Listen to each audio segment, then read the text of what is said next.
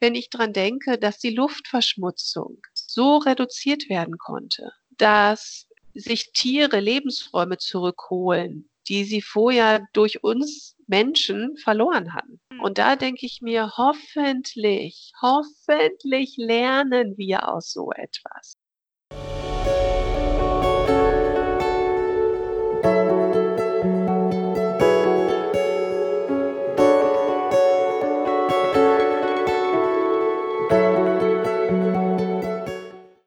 Hallo und herzlich willkommen zum Spoken German Podcast. Mein Name ist Lisa, ich bin Deutschlehrerin und ich möchte euch mit diesem Podcast helfen, euer Hörverständnis zu trainieren. In dieser Episode geht es um das Thema Weltuntergangsstimmung. Ich habe meine Freunde und meine Schwester gefragt, wie es ihnen momentan geht und welche Aktivitäten sie für die nächsten Wochen geplant haben. Ich fragte sie auch, was empfindest du als das Gefährlichste an der aktuellen Situation und was können wir aus dieser Krise lernen?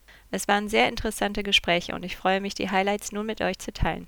Als erstes befragte ich meine Schwester. Sie wohnt in Arezzo in Italien und Supermärkte sind nur noch unter der Woche auf. Also es darf nur noch eine Person pro Familie in den Supermarkt reingehen. Es dürfen nur 25 Leute gleichzeitig im Supermarkt sein, also so riesen Schlangen dann. Draußen vom Supermarkt, die Carabinieri, also die Polizei hält einen auch an, wenn man die Straße lang fährt und man muss dann eine Bescheinigung haben, dass man zur Arbeit fährt oder dass man aus Gesundheitsgründen irgendwo hinfährt. Alles, was mhm. auf ist, sind nur noch Supermärkte und die Apotheken und das Krankenhaus halt. Aber sonst ist nichts mehr auf. Ich finde es auch besser so, dass man das vielleicht dann damit eindämmen kann, dass nicht so viele Leute krank werden. Deshalb ist es eine gute Maßnahme, finde ich. Wir wohnen ja auf dem Land, im Dorf und wir haben jetzt fünf Nachbarhäuser und die Sache ist, dass jetzt alle im Garten sind. Ne? Zum Glück ist ja jetzt Frühlingswetter eingetroffen und alle arbeiten im Garten. Und wir halt auch, wir sind die ganze Zeit draußen. Jetzt zum Glück ist das Wetter gut, also wir spielen ein bisschen Fußball draußen oder wir schneiden Hecken und setzen Bäume um und gehen durch den Wald, weil wir wohnen direkt am Wald zum Glück. Also für uns ist es jetzt nicht so schlimm. Und ich glaube, mein Sohn, der merkt gar keinen Unterschied. Ich fragte meinen Kumpel Leo, der in Dublin wohnt, was willst du den ganzen Tag machen, wenn du in Quarantäne bist? Gar nichts. ich meine, das ist eine sehr relevante Frage jetzt gerade im Moment. In Irland gibt es ja nur Pubs, die man wirklich gehen kann. Also einfach nur eine große Ansammlung von Leuten, was ja dann nicht sehr gut ist. Ja, keine Ahnung. Ich habe absolut keine Ahnung, was ich mache, weil wahrscheinlich wird mir die Decke auf den Kopf fallen, um ehrlich zu sein eigentlich könnte ich jetzt versuchen, ein bisschen mehr Fotografie zu machen oder mal ein bisschen mehr zu lesen. Vielleicht versuchen, irgendwas Kreatives zu machen. Hier ist Vladi, der in München wohnt. Wahrscheinlich ganz viel Netflix. Was denn sonst? Bücher lesen, Musik hören, Podcast, YouTube. Alles, was ich auch sonst so in meiner freien Zeit mache. Also nicht produktives leider. Aber man kann ja nicht so vieles machen. Ja, natürlich, wenn man mehr Freizeit hat, dann würde ich mich auch gerne irgendwie künstlerisch beschäftigen wollen, also mit Malen. Hier ist Annika, die in Berlin wohnt. Also da ich ja diese Ausbildung gerade mache, fallen mir tausend Sachen ein, die ich jetzt sinnvoll machen kann. Hier ist Lisa Marie, die in Cork wohnt und gerade mit ihrem Freund ein Haus gekauft hat. Ich versuche gerade, mich ein bisschen mehr mit Meditation zu beschäftigen, was ich schon ganz lange machen wollte und einfach auch dann nie die Zeit dazu habe oder nicht die Ruhe finde. Lese super gerne und viel, habe auch wirklich noch ganz viele Bücher zu Hause, die ich noch nicht geschafft habe zu lesen. Wir haben auch, da das Haus neu ist, jetzt auch noch kein Internet oder halt nur die Hotspots vom Telefon, was auch noch äh, eine zusätzliche Herausforderung gerade ist. Aber auch mal ganz interessant, weil man neigt ja dann hm. dazu, wirklich alles auf Netflix anzuschauen oder so. Ja, deshalb besinne ich mich auch gerade mal so drauf, okay, was kann man denn sonst noch machen? Ich nehme mir auch gerade viel Zeit zum Kochen, was ich auch relativ schön finde, weil ich normal doch oft eher schaue, was kann ich so schnell wie möglich zubereiten und mit dem geringstmöglichen Aufwand. Ich finde, Kochen hat auch so was Meditatives. Leo beschrieb, was ihm derzeit Sorgen bereitet. Ich wüsste jetzt nicht wirklich, was ich in der Quarantäne machen würde, weil ich halt auch irgendwie mitbekomme, dass diese ganze Panik den Leuten in den Kopf steigt, dass man sich über nichts anderes unterhält, dass die Nachrichten davon voll sind und dass man mhm. dann anfängt, sich darüber zu streiten, wer von uns quasi mehr Gefahr ins Haus bringt. Also ohne, nee, aber ohne Witz. Also das ist irgendwie so, diese Paranoia frisst sich so in deinen Kopf. Ich meine, ich versuche das zu vermeiden, aber ich denke, das wird nicht sehr gesund sein für das mentale Wohlbefinden einiger Leute. Mhm. Merkst du jetzt schon, wenn Leute aufeinander hacken für ein paar Tage, dann Kann gut sein, kann schlecht sein. Ich weiß nicht, ob es hier wirklich gut ist. Ich den ganzen Tag nur zu Hause sitze und niemand anders sehe, weil da, also selbst wenn ich mal eine Woche krank bin oder so, da kriege ich ja schon Kollaps. Also da drehe ich ja dann irgendwann am Rad. Ich habe gestern, gestern so ein, ähm, so ein Meme quasi, so ein Cartoon gesehen, wo dann stand, oh, I miss Brexit. ja, irgendwie kann ich das gerade nachvollziehen. Stimmt, Ja, das war so das Thema vorher, ne? Was Ja, nur in den Medien wo, wo es dir schon so aus den Ohren quasi rausgequollen ist. Hier ist Christina, die in Berlin wohnt.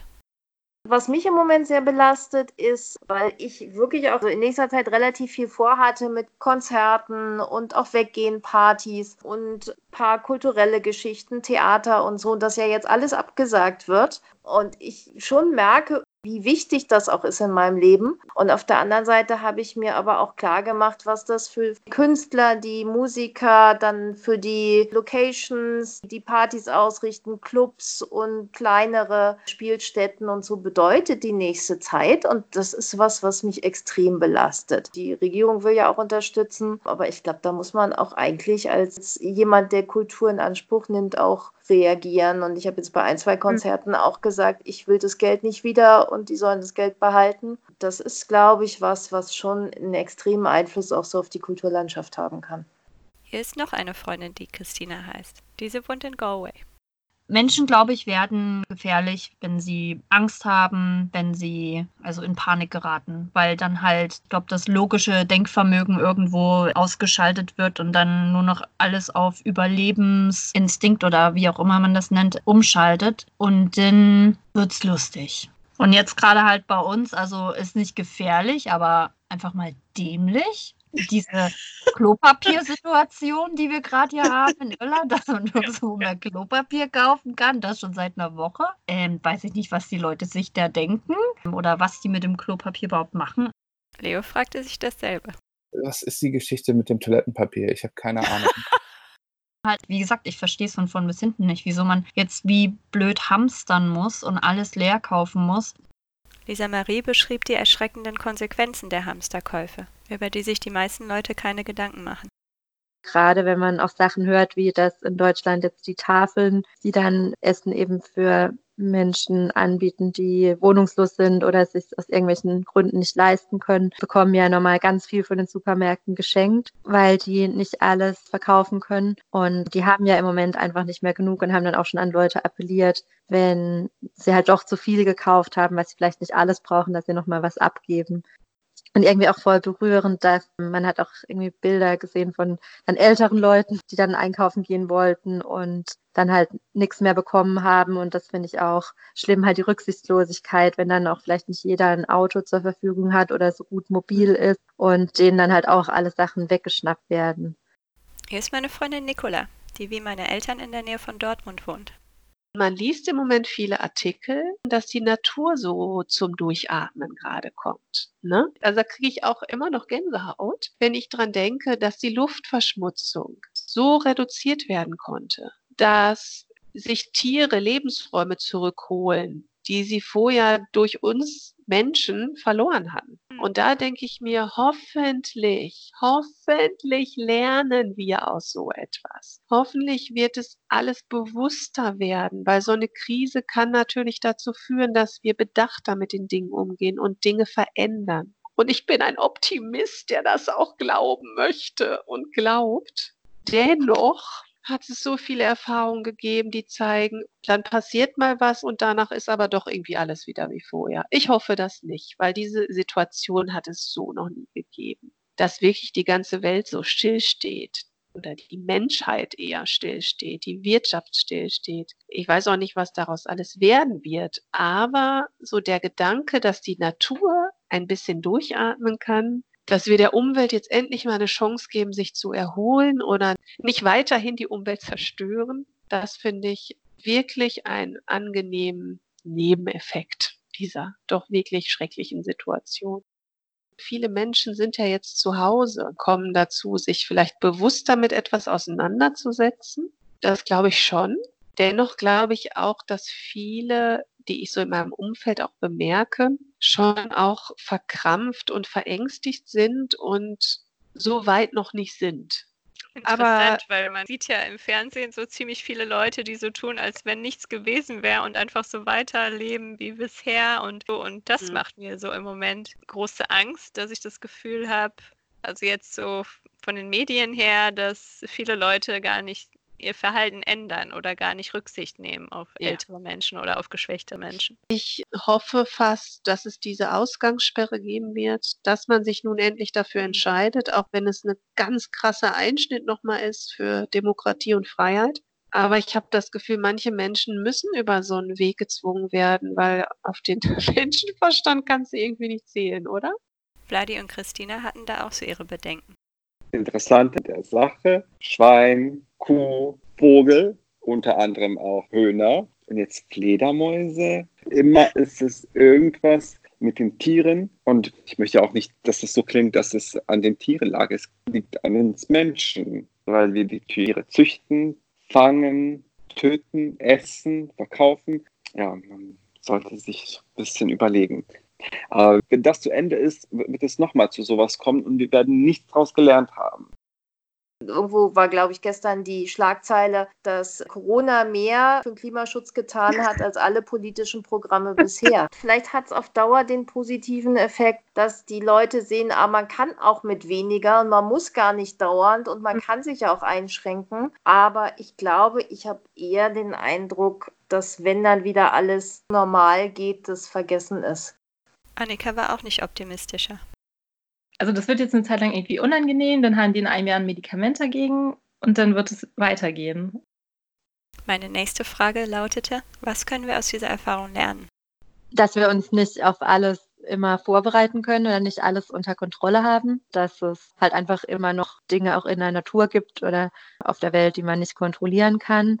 Ich habe auch eine Theorie gehört, klar gibt es super viele Theorien, aber die macht eigentlich Sinn für mich, wo ein Wissenschaftler gesagt hat, dass solche Viren eigentlich, also im Dschungel zum Beispiel ganz häufig vorkommen und aber eigentlich dort drin bleiben und sich da nicht wirklich ausbreiten, gerade wenn es von Tieren übertragen wird oder so. Wenn man aber dann in das Ökosystem eingreift und da immer näher drankommt und vor allem, ja, es kam ja anscheinend von einer Fledermaus oder so. Ich glaube, das zeigt auch wieder, dass wenn man halt da zu stark eingreift, dass es ganz schlimme Folgen haben kann. Und dieses, mit was beschäftigt man sich jetzt und wie reagiert man auch in einer Beziehung oder in einer familiären Konstellation drauf, wenn man dann plötzlich ganz viel Zeit zusammen verbringt, wenn man vielleicht auch einfach mal runterfahren muss, also die hohe Produktivität, die wir immer haben, das vielleicht auch, wenn man es mal positiv sieht, obwohl das natürlich sich niemand drüber freut, wie die Situation gerade ist, dass man vielleicht auch was Positives daraus mitnehmen kann, mehr Zeit mit der Familie oder dem Partner zu verbringen, dass wir aufhören sollen, unseren Planeten zu vergiften